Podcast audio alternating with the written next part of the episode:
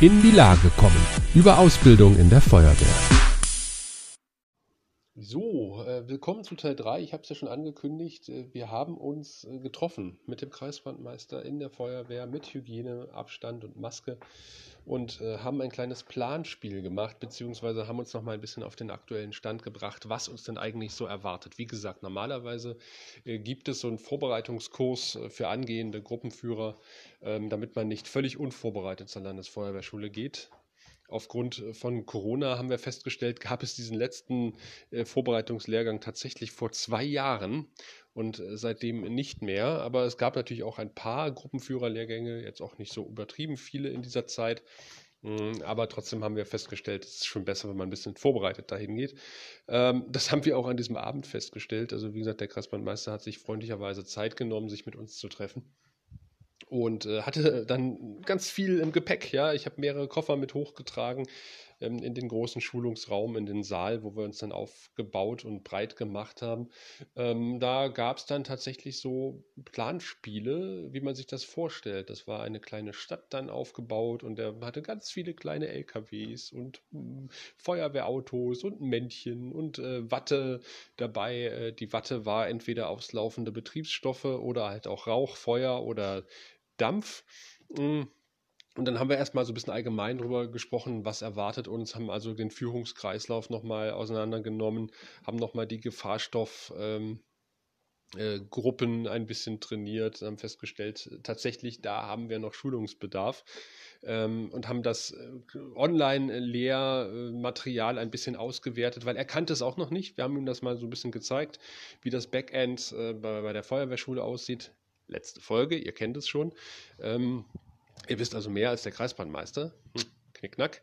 Und ähm, haben dann so ein bisschen darüber gesprochen, wie das so ist mit dem Online-Lernen, äh, wie wir so zurechtkommen und äh, dass wir natürlich schon noch ein paar Fragen haben, die offen geblieben sind. Ähm, ja, und da hat uns ein bisschen, ein bisschen aus dem Nähkästchen geplaudert. Also wie läuft eigentlich dieser Lehrgang ab, erfahrungsgemäß. Und äh, das lässt sich ja dann so ein bisschen auch auf den Online-Lehrgang beziehungsweise auf die Prävenz Präsenzwoche übertragen, äh, auch das IF3. Ja, da haben wir ein bisschen gequatscht, ein bisschen Theorie nochmal gemacht. Also es ging vor allen Dingen halt um äh, die Gefahrenmatrix und den Führungskreislauf. Ähm, Gefahrenmatrix heißt einfach, du hast ähm, ja, äh, potenzielle Gefahren an der Einsatzstelle, die du durchgehst. Das sind 4a, ein, ein, ein äh, ein, ein, ein, ein, ein C und, und, und wieder vier E's.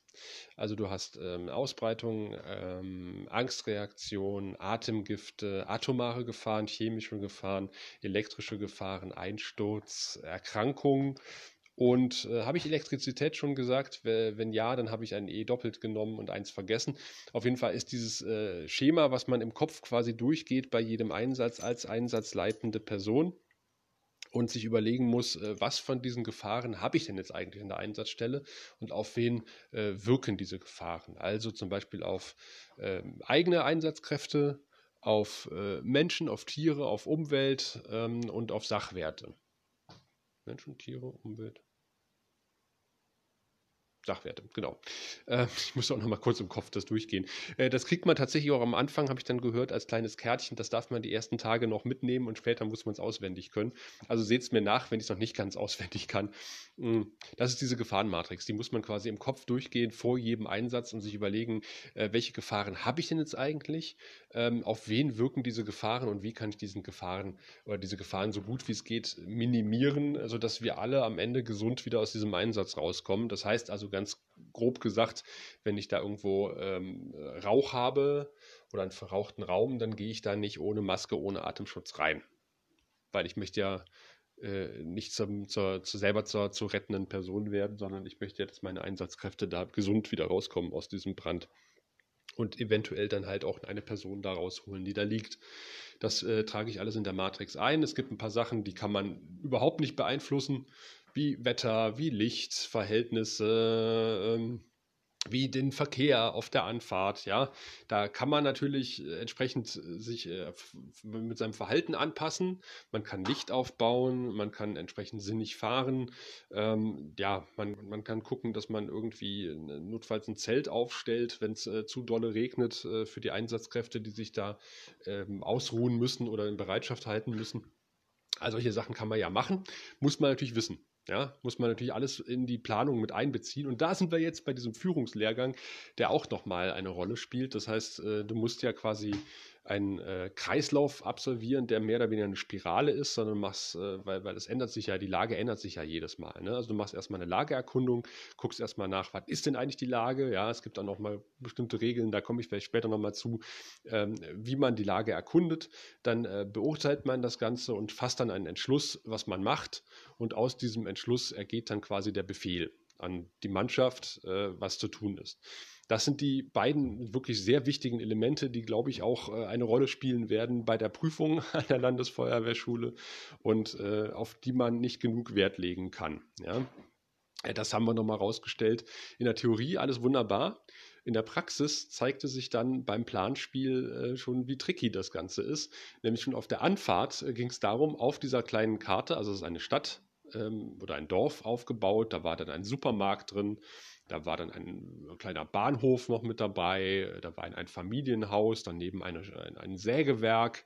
Brand in einem Sägewerk ist äh, ziemlich fies, weil äh, Staubexplosion, aber kleiner Exkurs. Naja, auf jeden Fall mh, hm, mein Einsatzszenario, ich durfte dann als erstes ran, ja, als, als Einsatzleiter, ähm, hatte quasi ein kleines Modell-Löschfahrzeug, äh, Löschgruppenfahrzeug. Und äh, ja, dann ging es schon los. Also ich musste erstmal gucken, wo kriege ich überhaupt Wasser her? Welche Möglichkeiten gibt es da überhaupt? Also, äh, was ist da sinnvoll? Äh, nehme ich jetzt äh, den, den Tümpel, nehme ich den Bach, der da fließt? Ist da überhaupt genug Wasser drin? Nehme ich den Löschbrunnen? Ja, stellt sich raus, der war zu weit weg. Aber Glück ist Geschick, es gab einen Unterflurhydranten, den man nutzen konnte wunderbar, äh, waren auch nur zwei B-Längen weg, also da konnte man sich extrem gut hinstellen und äh, Wasser äh, zapfen in dem Fall oder auch reinfließen lassen ins Fahrzeug. Aber die Fahrzeugaufstellung, meine Güte, Leute, das ist schon äh, der erste große Haken, wo stelle ich das Auto hin? Ja, also fahre ich an dem brennenden Haus vorbei, gucke mir erstmal an, das wäre so mein erster Gedanke gewesen, sagte ja prinzipiell der Gedanke gar nicht blöd, aber dann stehst du ungünstig in dieser Straße. Dann sagte ich, ja, okay, dann stelle ich, halt, äh, stell ich mich halt vor das Haus. Dann meinte er, naja, dann blockierst du den Einfahrtsweg für nachrückende Kräfte, weil du willst ja vielleicht noch eine Drehleiter dazu. Also ich, ja, oder ein, nee, ich darf, ich darf nicht mehr Drehleiter sagen. Korrekterweise heißt es Hubrettungsgerät, weil es kann ja auch ein Teleskopmast sein äh, aufpassen, was die Wortwahl betrifft und was man nachfordert in dem Fall.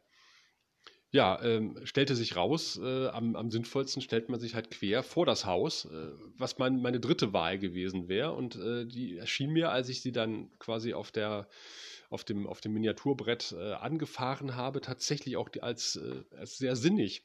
Und er sagte, ja, warum ist das denn sinnig? Sagte ich, naja, zum Beispiel, weil mein Feuerwehrauto halt gesehen wird äh, weil es halt direkt vor dem Haus steht und äh, steht halt am Kreuzungsbereich und äh, egal aus welcher Richtung man kommt, äh, sieht man quasi schon, da ist eine Einsatzstelle. Sagt er, siehste, das ist äh, schon mal ganz wichtig. Das ist gut. Und du hast hier einen sicheren Aufstellungsbereich, äh, da können dann Leute aussteigen und schon mal ein paar Schläuche rollen, ohne dass die auf der Straße stehen.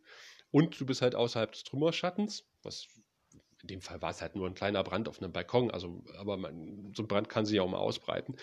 Und ähm, du hast halt immer noch Platz, dass die Drehleiter gegebenenfalls nachrücken kann oder andere äh, nachrückende Kräfte. Wir hatten es tatsächlich jetzt auch äh, letztens erst wieder bei einem Einsatz, sind wir zum Verkehrsunfall gerufen worden. Unser Auto hat natürlich äh, Schere Speizer drauf und, und, und andere Rettungsgeräte.